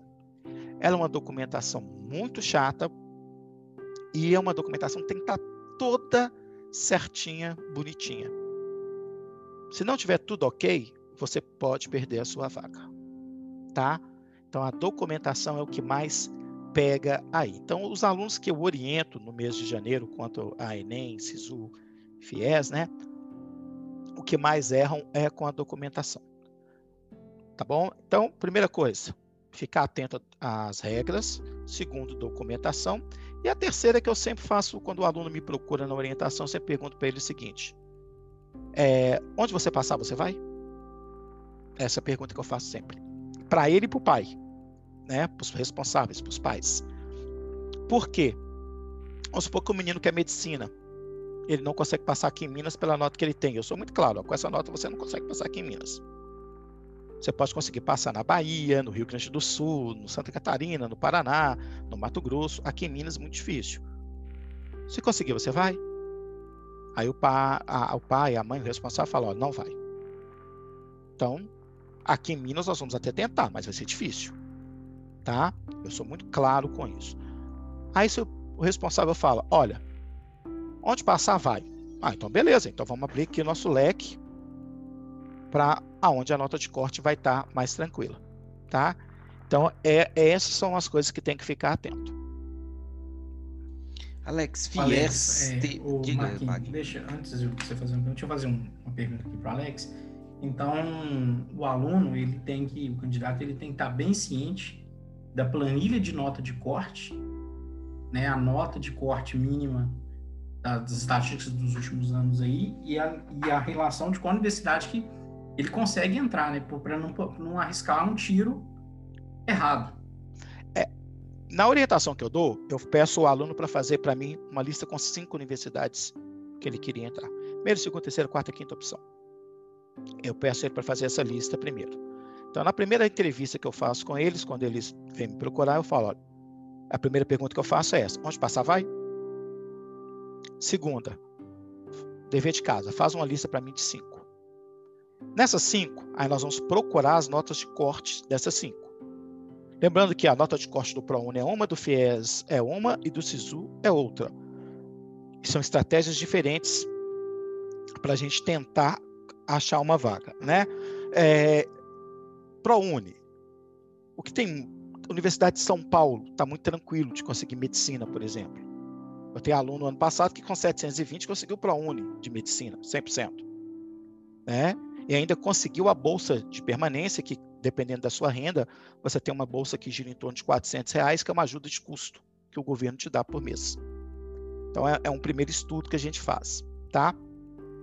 É, essa nota, eu geralmente eu pego aí dois anos, três anos, geralmente dois anos. O Sisu eu, eu mudei a estratégia porque desde o ano retrasado mudou um pouquinho, né? Desde o ano passado mudou as regras ali do Sisu, mas do ProUni os dois últimos anos, tá bom? Só que ProUni é uma coisa meio chata, porque a maioria das universidades não divulgam a nota de corte. Não divulgam. Aí o que, que você tem que fazer? Aí você tem que estar com os contatos. O que, que são os contatos? Aí são os ex-alunos que estão na universidade A, B, C, e você liga para o cara, ó, dá uma ajuda aqui, eu preciso disso aqui. Estou ajudando fulano. Beleza. Passou? Vamos ficar atentos, vamos para a documentação. Mas a documentação a gente já faz antes. É, não passou? Lista de espera. É outra coisa que tem que ficar atento, porque a lista de espera é que derruba muito candidato. Vou dar um exemplo para vocês. Eu tive uma aluna em 2018. 2018, que ela estava fazendo acompanhamento comigo. Aí ela ficou terceira excedente no Rio Grande do Sul, medicina. Aí chamou, chamou para uma vaga, chamou ela e os dois que estavam na frente dela. Aí a mãe dela, Alex, vamos ou não vamos? Vou, mas eu vou gastar. Falei, olha, é melhor você ir e perder e não conseguir do que você não ir e ficar sabendo que você seria chamada. Por quê? Porque os dois que estariam na frente dela talvez estavam com a documentação errada. Ou não foram. Aí ela foi.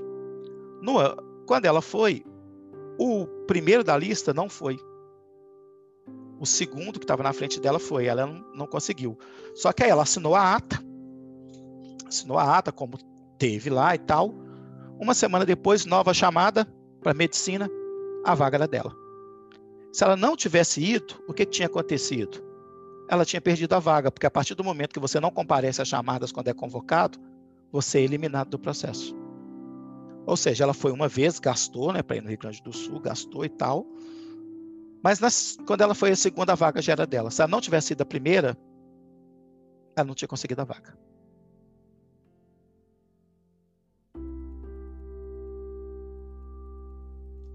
E como é que tem que ficar atento a essas questões, né? Principalmente, eu acho que você falou um negócio que eu fiquei pensando aqui, essa pergunta de né, onde você está disposto a ir, ela é determinante, né? Até para você procurar uma orientação que já fica uma dica para quem quer se orientar aí sobre essas questões.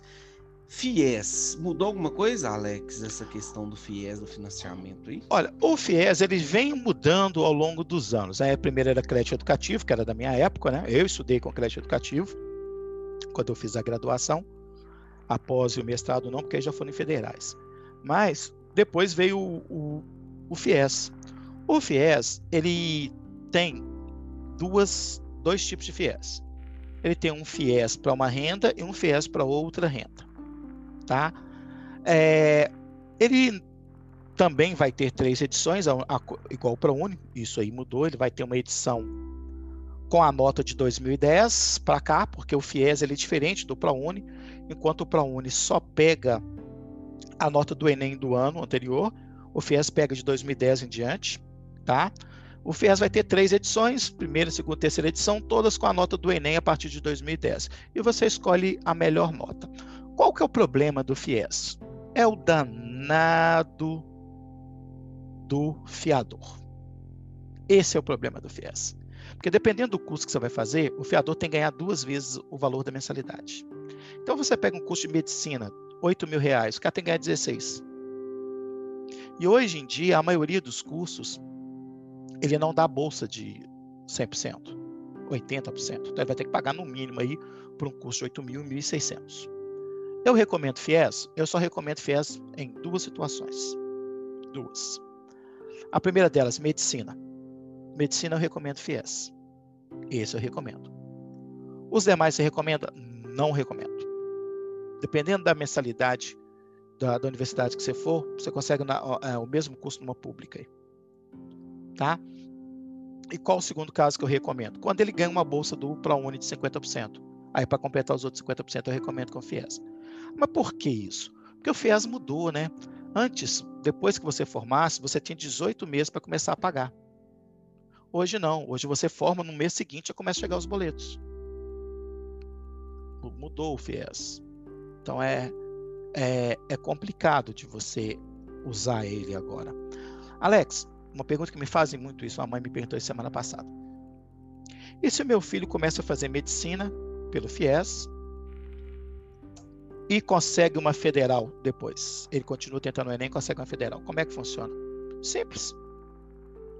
Ele vai sair da, da particular, vai para federal. No mês seguinte já chega os boletos do tempo que ele usou os, o FIES para pagar a particular. Então, o FIES ele é muito complicado nesse sentido. Ah, mas eu moro em Sete Lagoas, eu quero estudar aqui, vai ficar mais barato para mim porque meus pais moram aqui, tudo. Então, beleza, então vamos para o FIES. Mas antes de ir para o FIES, será que a universidade particular não tem uma bolsa aí não? Nós temos em Sete Lagoas em torno de 12 a 14 universidades. Elas estão brigando por causa dos alunos. Né? Estão brigando por causa de aluno. Será que você não consegue um desconto? Não consegue uma bolsa? Tenta as suas possibilidades? Né? Então, assim, antes de partir para o FIES, vamos ver, vamos ver isso aí. Agora, medicina não. Medicina, vó, vai para o FIES. Passou, tenta o FIES. Não, tranquilo. Eu, eu queria voltar rapidinho, até antes da gente caminhar para o SISU, né, para o processo de seleção do SISU, é fazer uma pergunta lá do PRONO. Mudou as faixas do, do, da bolsa de 100% e de 50% os valores? Eu lembro que 50% era até dois salários mínimos e 100% até um salário mínimo, mais ou menos. Mudou essa faixa de renda? Não, aí? não. Os é... me perguntam. Já tem isso há, já tem isso há bastante tempo, um salário e meio e, e três salários. Três salários, três salários 50%, não é isso? E um salário 50%, meio. isso. Todo ah, mundo que mora na casa, não é, Alex? Todo, todo mundo, mundo que mora na casa. casa. É. Só que aí é o seguinte, temos as estratégias. Então, quando nós vamos fazer uma consulta sobre isso, tem várias estratégias que podem ser usadas em cima dessa renda aí. É ilegal? Não, não é ilegal. É imoral? Não, também não é imoral. São as estratégias que são usadas para você conseguir uma bolsa de 100%. Né? Eu tive uma aluna que a mãe era empregada doméstica. Ela conseguiu uma bolsa de 100% numa universidade é, particular em medicina. Problema dessa menina? O danado do pai, a pensão estava no papel, mas ele não, não pagava a pensão.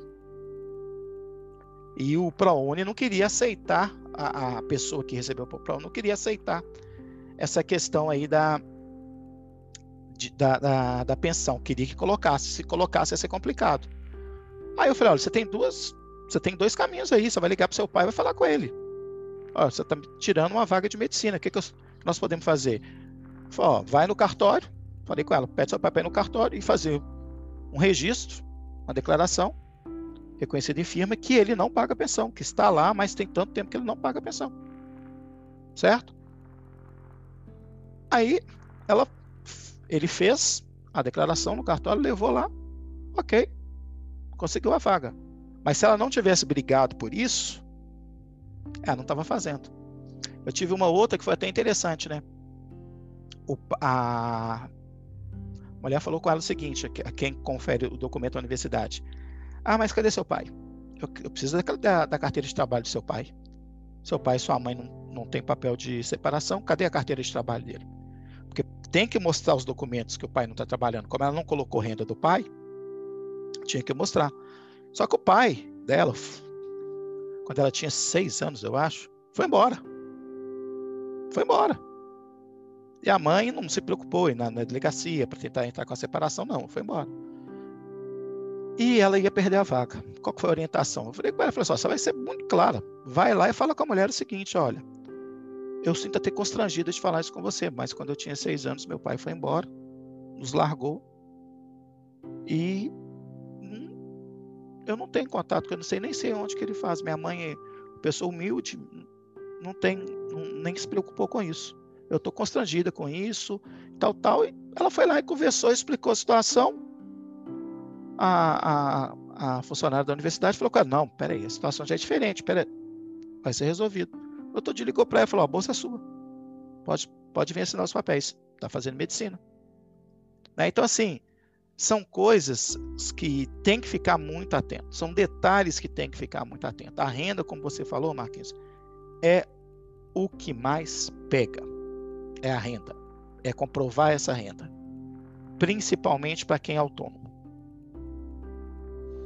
Não, eu falo porque isso é que mais me pergunta é sobre essa questão. Ah, mas é todo mundo que mora na casa? É todo mundo que mora na casa.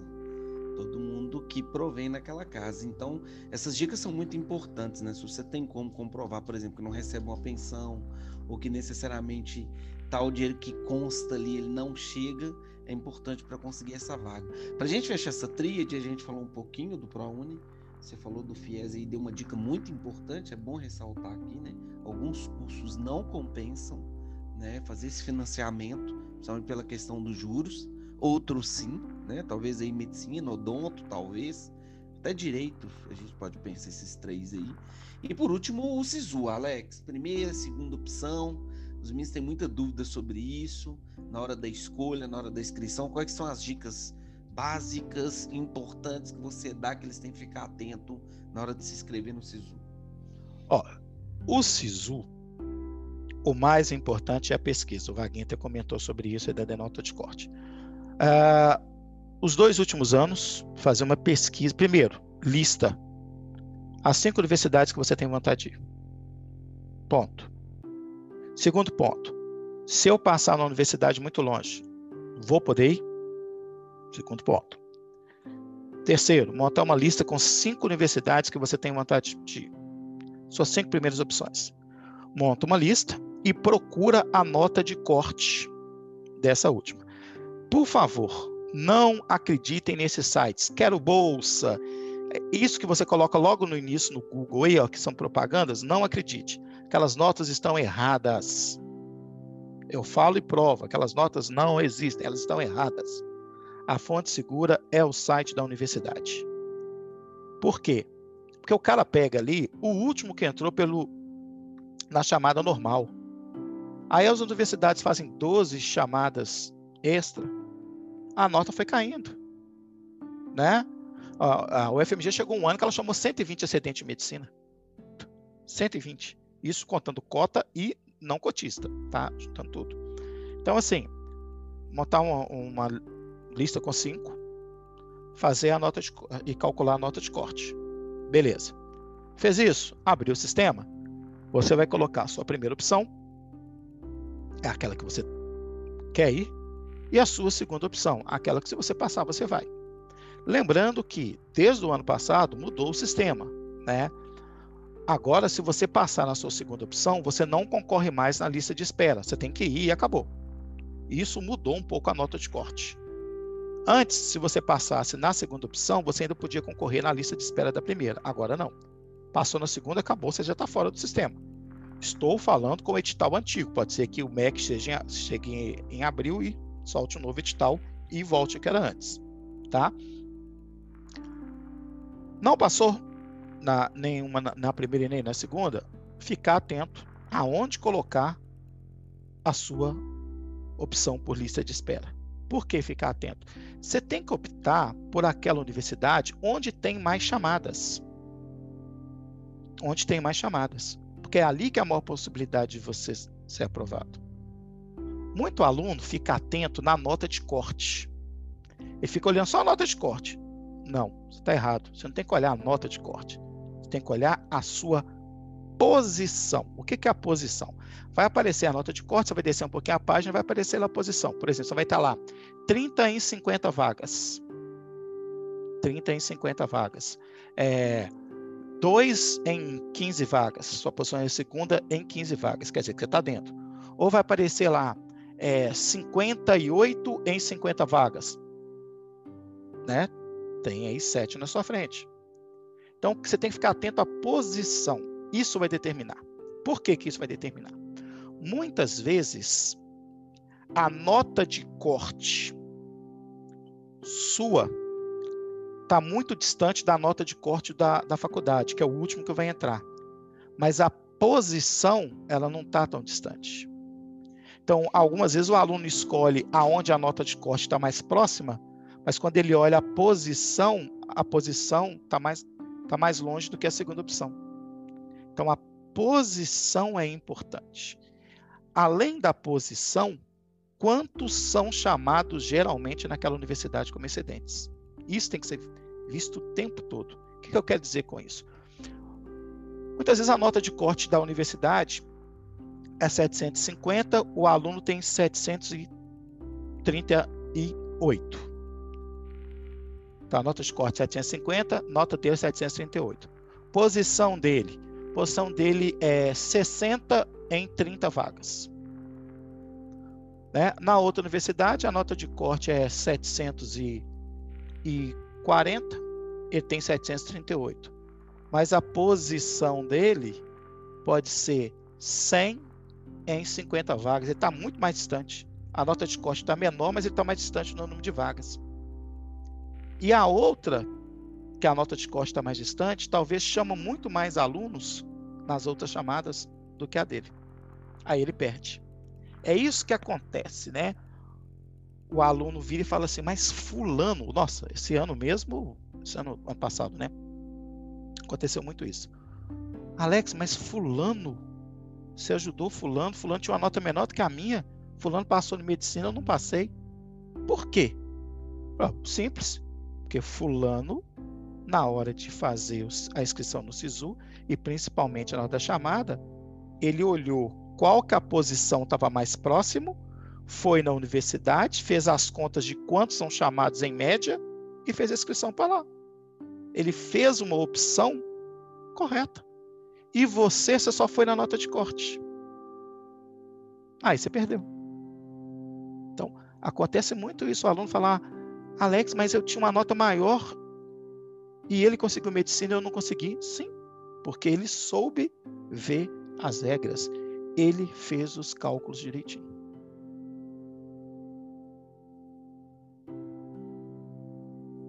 É, moçada, tem que ficar atento. Tem que ficar atento aí. Trem danado, né?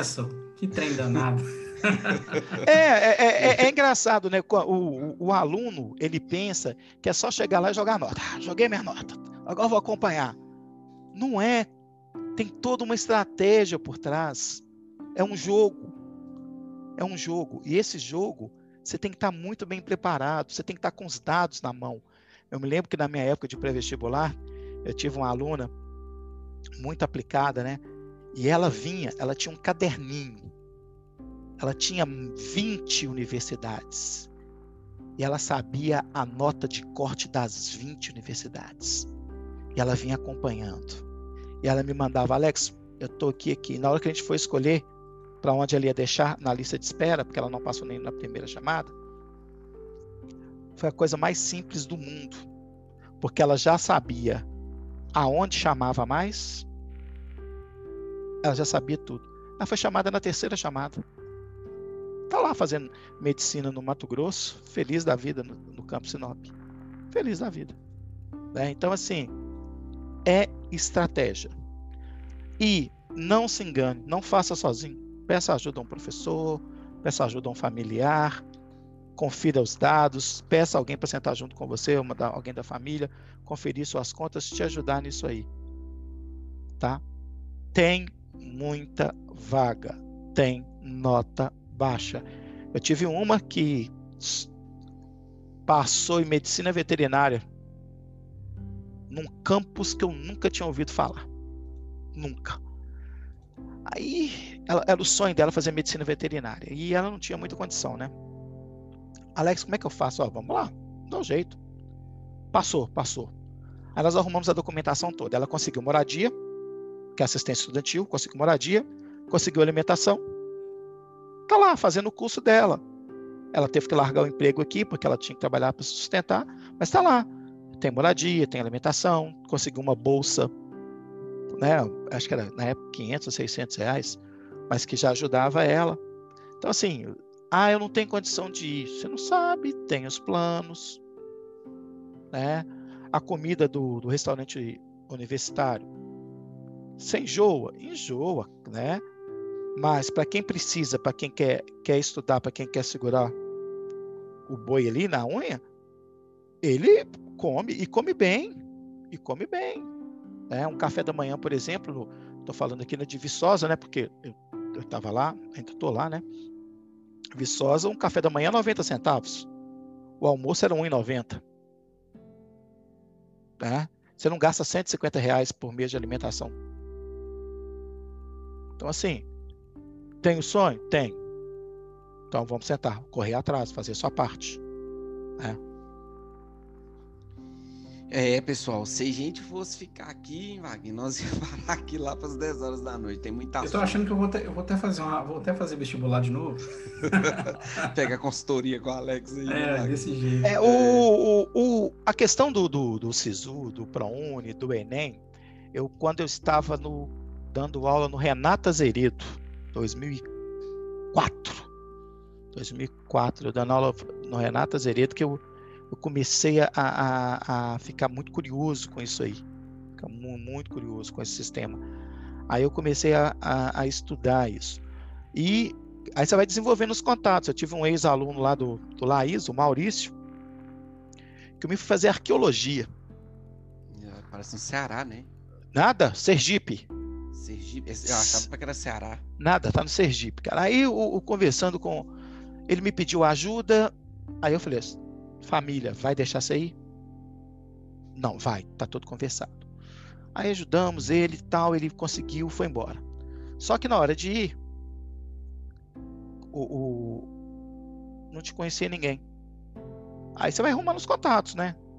Um outro aí. Eu tive um agora que foi para para o Mato Grosso, para Sinop, também para Sinop aí, né? Campo Sinop, Universidade Federal do Mato Grosso. É, esse não era meu aluno, mas ele me pediu uma consultoria. Aí a mãe dele me, me veio junto. E o pai também. Foi até engraçado. Fiz reunião com os três, né? E o pai muito nervoso, muito preocupado. Nossa, mas. Aí ele conseguiu passar. Campo Sinop foi, gente, beleza. Só que o pai me, me, ligou. Nossa, Alex, mas a gente não conhece ninguém lá. Eu estou muito preocupado. Ele é um menino muito quieto, que não sei o quê. Eu falei, não, peraí. Aí eu entrei em contato com um ex-aluno meu que está na federal de lá, né? Matheus, que foi até ex-aluno de vocês também. O, aí eu liguei para o Matheus, Matheus, me dá um socorro, cara. O menino tá novato, dá uma ajuda aí. Aí o Matheus, Alex, passa meu telefone para ele, eu vou ajudar em tudo. Moradia, vou apresentar ele na cidade, pode ficar tranquilo. Aí os pais foram chegar lá, entrar em contato com o Matheus, Matheus apresentou tudo, depois o pai me ligou, Alex, que menino bacana que você, que você me indicou lá, nossa, nos ajudou demais. Então, assim, você vai desenvolvendo as redes de contato e vai conversando aqui, conversando ali até as coisas se, se ajeitarem, né? Mas hoje, volto a dizer, para entrar na Universidade Federal, desde que você não tenha restrição de estado e de cidade, e dependendo do curso, não tá complicado não tá. Pessoal, se deixasse, a gente ia ficar aqui com o Alex até mais ou menos quase 10 horas. A gente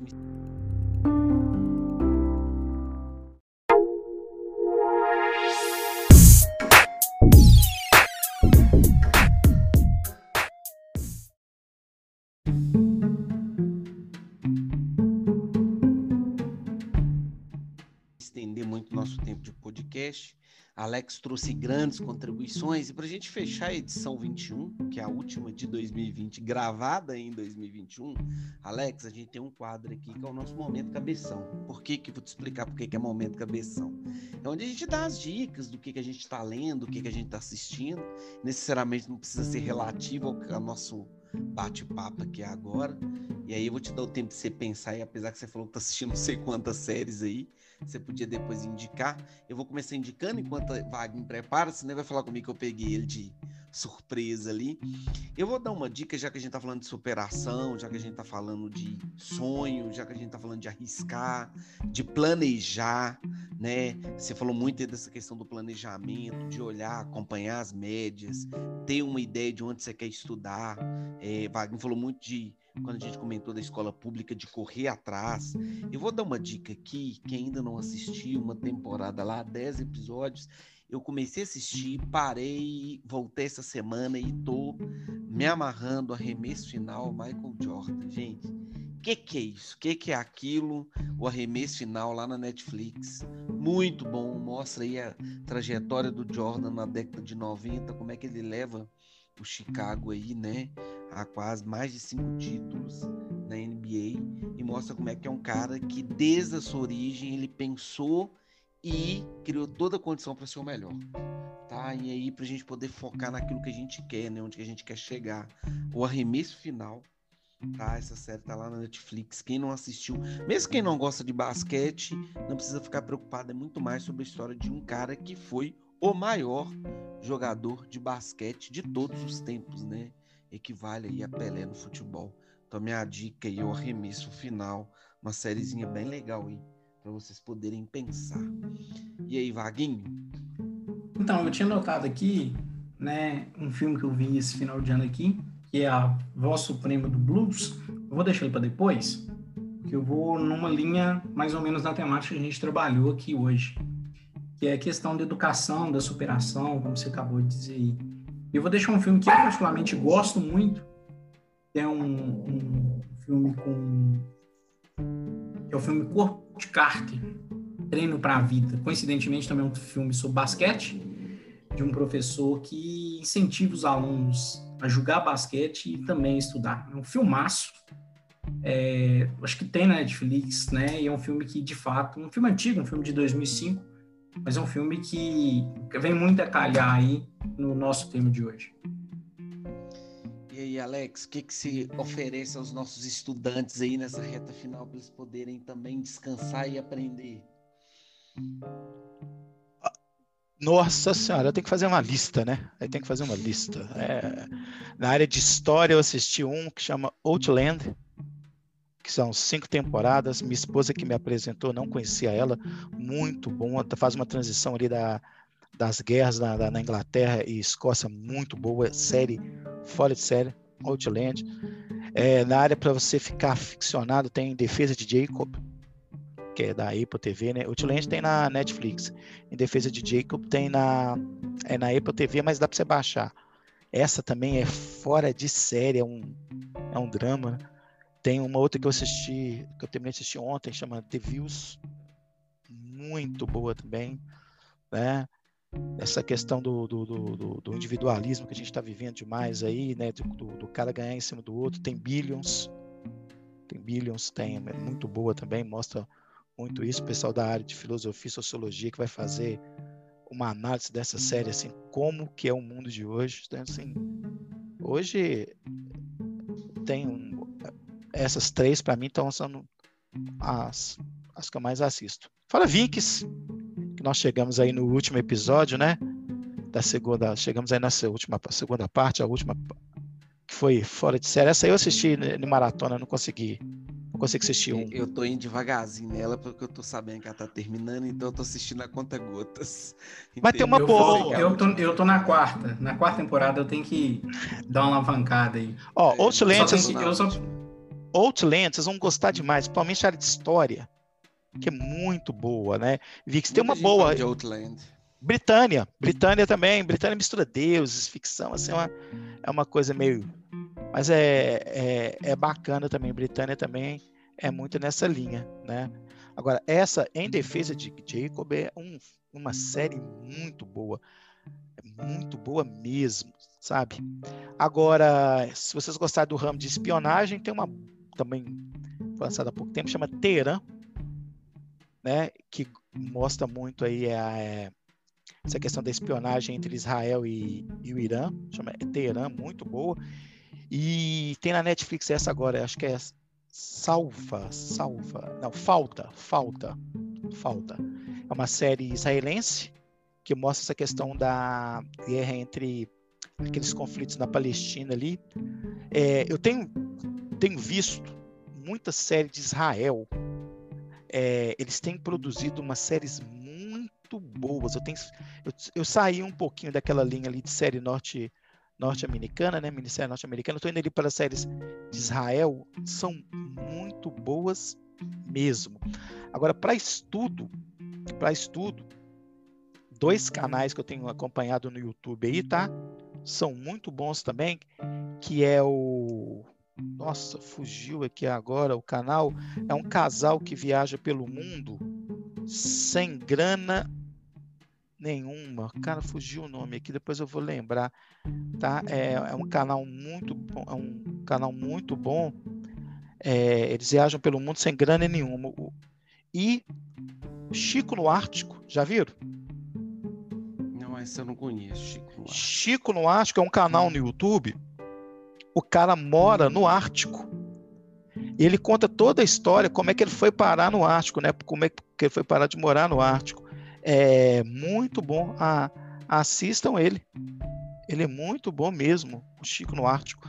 Tem... Esse eu vou ver então. Tá no YouTube, vai ser legal. Vou ver. Tá, não, e, ele mostra toda a, a, a, vida dele no Ártico, né? Como ele foi parar. Você tem que ver a, a aurora boreal. Ele, ele, passou no Natal agora numa, numa, numa cidade onde que não tem energia nem água. Mora ele, a esposa e dois cachorros. Cara, a série é muito boa. Mas eu tenho visto muito isso é no TikTok. Eu estou aprendendo a, a, a, O TikTok tem umas dicas de, de série, de Excel, de Excel, então é fala de série. Série, Excel, de cozinha, Marquinhos. Você que gosta de cozinhar? É muito bom. Os caras com um minuto eles conseguem sintetizar. Tem uma mulher lá que é, receitas em um minuto. Fora de série. Esse Chico no Ártico eu conheci no TikTok, aí que eu fui conhecer o canal dele. Muito bom, viu? Muito bom mesmo.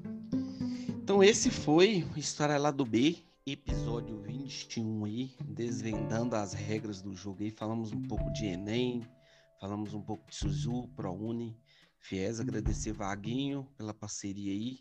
2020, outros histórias lá do B. Vaguinho, muito obrigado. Valeu, Marquinho. Muito obrigado. Agradeço mais uma vez a parceria de sempre. Alex, obrigado por aceitar o convite. Foi extremamente esclarecedor. Aprendi muito hoje.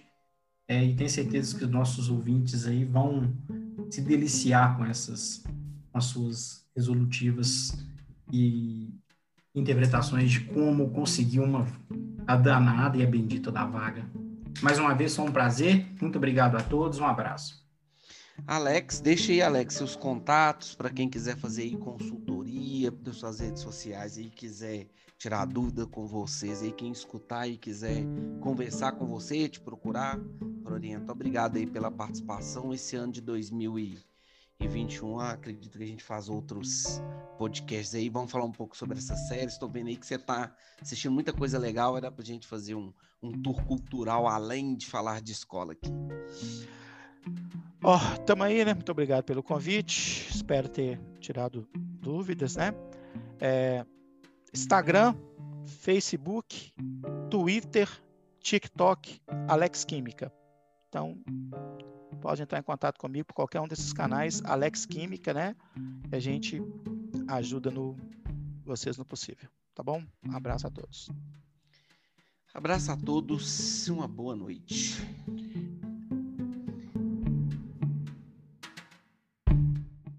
Presentemente eu posso me considerar um sujeito de sorte, porque apesar de muito moço, me sinto são e salve forte.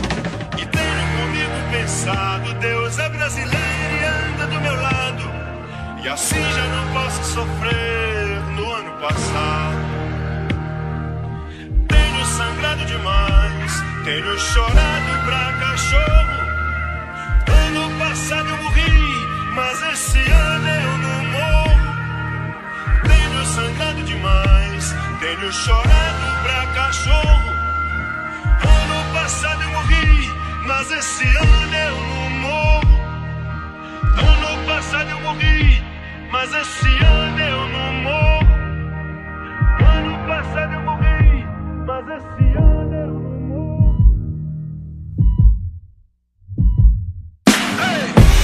Eu sonho mais alto que drones. Combustível do meu tipo, a fome Pra arregaçar como um ciclone. Pra que amanhã não seja só um ontem Com um novo nome, o abutre ronda Ansioso pela queda.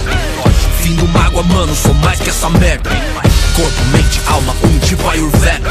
Estilo água, eu corro no meio das pedras trama, tubos, drama sou um drama turbo Conclama se afastar da lama enquanto inflama o mundo. Sem melodrama, busco grana, isso é usando em curso. Capulanas, katanas, busca nirvana, é o recurso. É o mundo cão pra nós, perder não é opção, certo? De onde o vento faz a curva, brota o papo reto. Não deixo quieto, não tem como deixar quieto. A meta é deixar sem chão quem? Rio de nós sem teto. Tenho sangrado demais, tenho chorado pra cachorro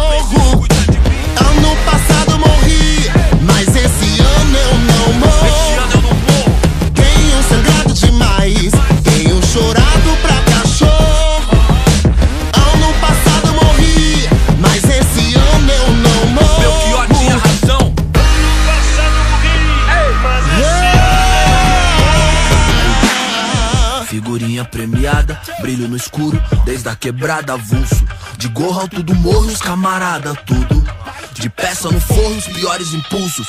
Só eu e Deus sabe o que é não ter nada, ser expulso. Ponho linhas no mundo, mas já quis pôr no pulso. Sem o porro, nossa vida não vale de um cachorro triste. Hoje cedo não era um hit, era um pedido de socorro. Mano, rancor é igual um tumor, envenena a raiz. Onde a plateia só deseja ser feliz. Com uma presença aérea, onde a última tendência é depressão com aparência de férias. Odiar o diabo é mó boi. Difícil é viver no inferno e vem à tona que o mesmo império canalha que não te leva a sério interfere pra te levar à lona. Revide! Tenho sangrado demais,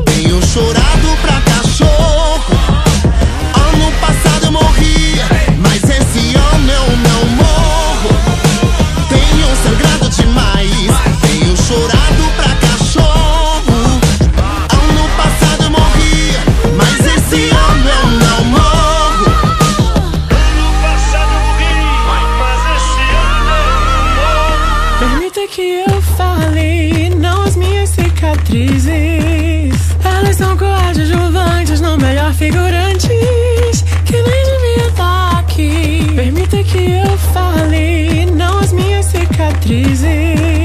Tentando roubar nossa voz, sabe o que resta de nada? Vamos passeando por aí. Permita que eu fale, não as minhas cicatrizes. Se isso é sobrevivência, me resumir a sobrevivência, roubar um pouco de bom que vivi. No fim, permita que eu fale, não, não as minhas cicatrizes. Achar que essas mazelas me definem é o pior dos crimes. É dar o troféu pro nosso algoz e fazer nós sumir. Tenho sangrado demais, tenho chorado pra cachorro. Sol que invade a cela. Ano passado eu morri, mas esse ano eu não morro. Tenho sangrado demais, tenho chorado pra cachorro. Mais importante que nunca. Ano passado eu morri, Mas aí? mas esse ano eu não morro. Tenho sangrado demais, tenho chorado